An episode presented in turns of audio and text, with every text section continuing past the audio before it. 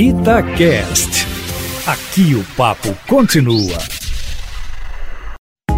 Itatiaia Carros, com Emílio Camanzi. Emílio Camanzi, as novidades não param de chegar. E nesta semana tem novidade para quem tem bolso pequeno e também para quem tem bolso grande, né, Emílio? Boa tarde para você.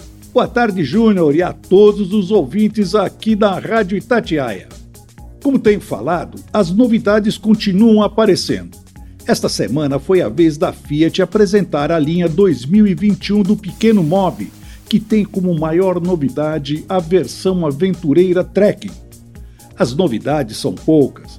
Novo para-choque dianteiro e molduras nas caixas de rodas e maior altura livre do solo, agora com 19 centímetros, e ângulo de entrada com 22 graus, o que permite passar por valetas e buracos com mais tranquilidade. A versão Trekking, que agora é a topo de linha, ganha, além da decoração que o identifica, barras longitudinais no teto. Novidade também a possibilidade de equipar o Mob com a nova central multimídia de 7 polegadas, com conexão para Android Auto e Apple CarPlay sem cabo.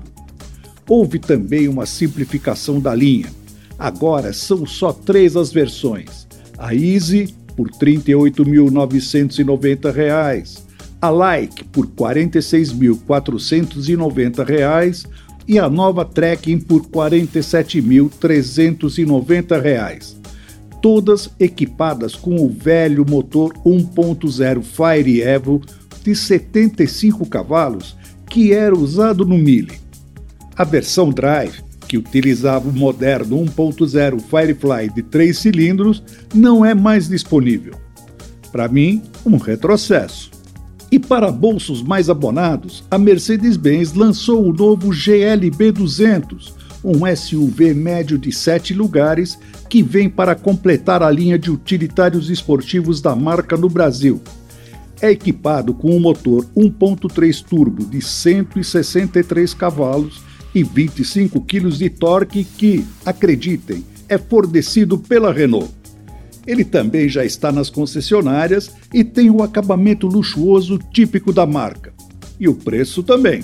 R$ 299.990. Emílio, mais informações no seu site? Isso, Júnior. carroscomcamanzi.com.br.